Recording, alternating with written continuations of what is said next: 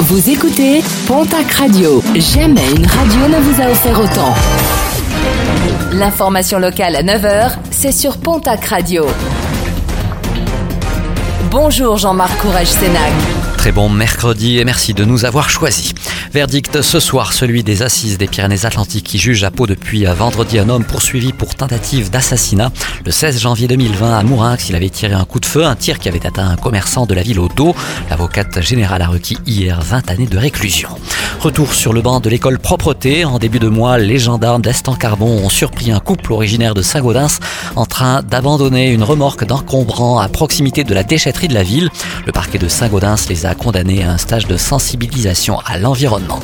Les élus bigourdans patendre après la publication du rapport de la Cour régionale des comptes de Nouvelle-Aquitaine.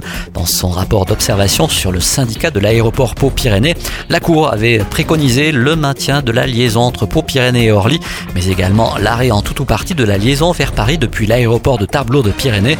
Les Aquitains traités de mauvais joueurs par plusieurs élus bigourdans qui rappellent l'importance de cette liaison pour le développement économique des Hautes-Pyrénées. La fête de la musique, c'est ce soir dans la région avec de multiples concerts dans vos villages, au bout de votre rue et dans une ambiance festive. Et pour que cette ambiance le reste, de nombreuses patrouilles de police et de gendarmerie sont prévues à cette occasion. Également au menu de cette soirée et de cette nuit, de nombreux contrôles d'alcoolémie. En sport, football, une nouvelle tête au Pau FC.